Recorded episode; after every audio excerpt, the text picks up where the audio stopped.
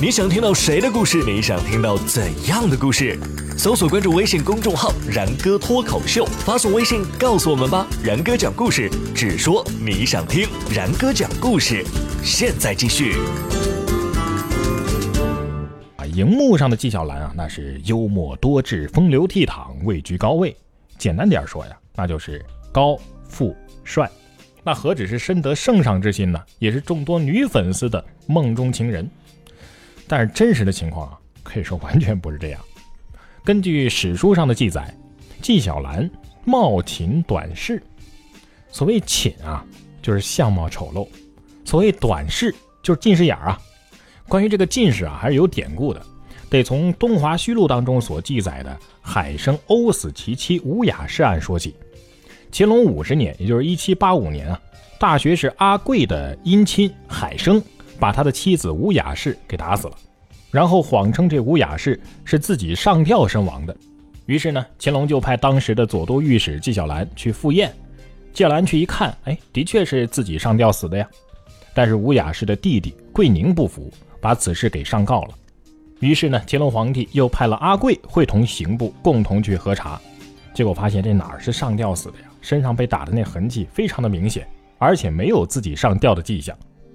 于是乾隆皇帝就说：“纪云本系无用腐儒，原不足据数，况依于刑名事件，素非暗息，且目系短视，于检验时未能详细阅看。”意思就是说呀，这纪晓岚就是一个没用的读书人，而且这样的刑事案件本来就不是他擅长的，再加上他是个近视眼儿，所以查看的时候呢没看清楚，可以理解。这可是皇上亲自说纪晓岚是短视啊，而且这个材料是出自皇上的圣旨。所以可以判断纪晓岚近视啊，应该是确有其事的。除了长得丑，而且近视之外呢，这纪晓岚啊，可能还有点结巴。不是说铁齿铜牙吗？啊，纪晓岚居然是口吃。其实这一点啊，在各种传记当中的确是没有记载的。但是要怪啊，就怪一个有坑他的朋友。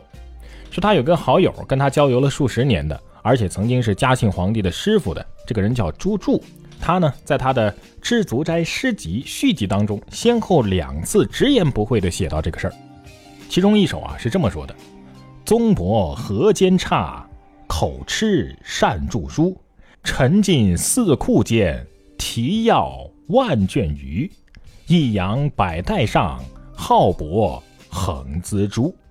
食肉不食力，清浊同一鱼。非真佛不度。”平均一尺楚。这首诗当中的前两句就是说纪晓岚口吃，但是善于写书。所以啊，按照上面这些说法，那纪晓岚不就是一个又长得丑又近视眼儿还口吃的人吗？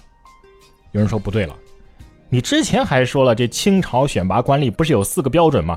身言书判，身居首位，言居次之，说明至少在长相和这个口才上，纪晓岚应该要过关啊。的确，纪晓岚既然能够通过这个选拔任官啊，那必然在这四个方面应该都是合格的。但是合格不代表高分啊。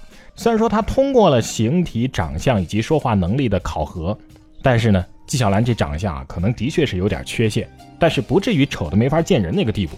可能他就是清朝官员长相和口头表达能力的下限了。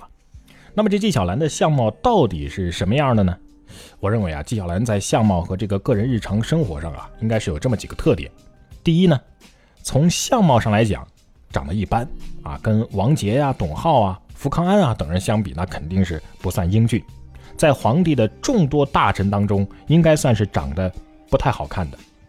这个也可以理解，你想想看啊，乾隆皇帝身边那些英俊潇洒的男人比比皆是，这就怕货比货呀，这一比就显得纪晓岚。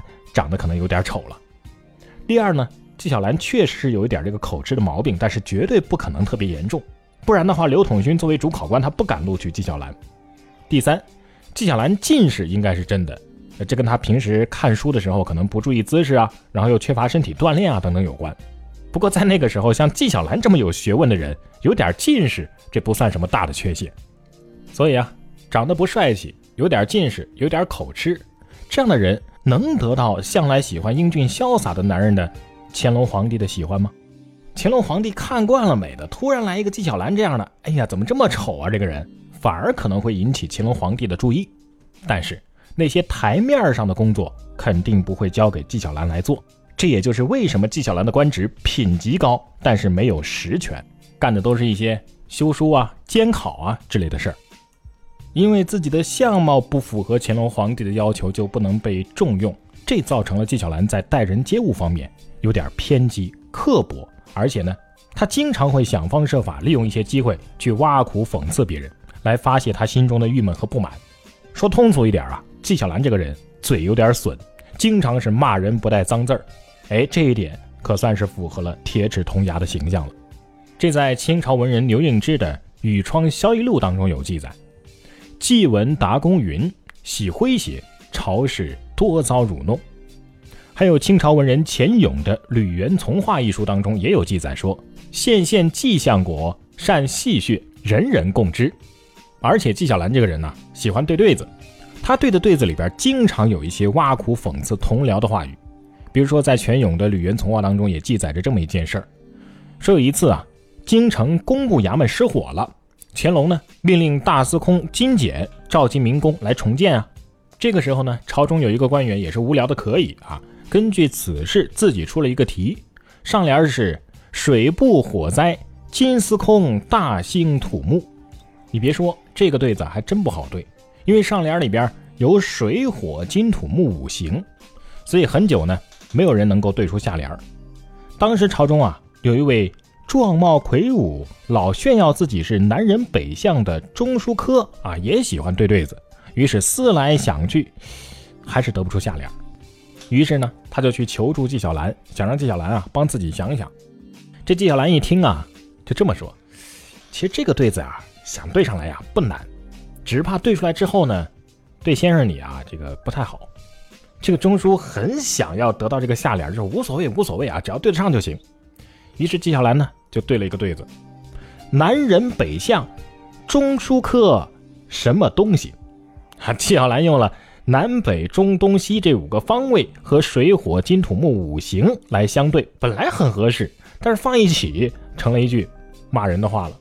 还有一个故事啊，比这个要出名，说这个纪晓岚呢，当礼部侍郎的时候，有一天尚书和御史联袂来访，几个人聊着聊着呢，突然外头跑来一条狗，这狗啊还有个名字叫四儿。看到这条狗啊，尚书心中突生一计，想要取笑一下纪晓岚。谁让你平时老取笑我们呢？于是呢，他就说：“咦，你们瞧那儿，是狼是狗？”这纪晓岚一听啊，就知道尚书是在捉弄自己。他是侍郎啊，骂他是狗呢。但是呢，他也没生气啊，只是不动声色地说：“要分辨是狗还是狼啊，有两种方法。一种是看它的尾巴，这尾巴下垂的是狼，上述是狗。”回击了尚书，骂尚书是狗。这一个回合下来，旁边的御史开心了啊！你俩都被骂了，哈哈！我还说那是狼是狗呢，原来尚书是狗，哈哈！但是这个时候，纪晓岚又不慌不忙地接着说：“其实呢，还有另外一种分辨的方法，就是看他吃什么。狼啊是非肉不食，但是狗呢是遇肉吃肉，遇屎吃屎。这下子连御史也近身无言了。”其实纪晓岚这个人啊，从小就聪明啊，有神童之称。纪晓岚的祖父纪润生在清朝啊是一个小官，官至刑部江苏司郎中。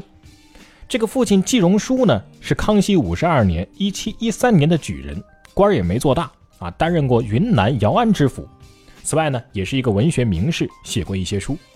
由此可以看出啊，纪晓岚是生长在这样一个家庭里边，受到了一些文学上的熏陶。少年的时候呢，就显出了一些才华。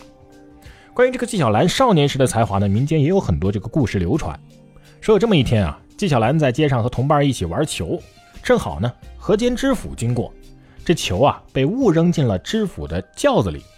别的小孩一看，赶紧四散逃跑。这纪晓岚呢，居然上前拦轿子要球。这知府一看这小孩挺有意思啊，于是就说：“我有一联，你要是能对上的话呢，我就把这球还你；否则的话。”这球可就归我了，纪晓岚就表示同意。于是知府出上联童子六七人，为如角。”说这么六七个小孩啊，就你最狡猾。结果纪晓岚呢，不加思索的直接就对：“太守两千担，独公。”哎，这最后一个字啊给吞了，迟迟不说。这知府就问了：“嘿，你有点意思啊，这最后一个字赶紧说出来呀！”纪晓岚回答说：“知府大人，您要是把球给还给我，那你这最后一个字就是廉’，廉洁的廉；你要是不还我球，那这最后一个字可就是贪了。”知府大人闻言不禁大笑，自然把球啊就还给纪晓岚了。可见纪晓岚在小的时候就是这么的铁齿铜牙呀。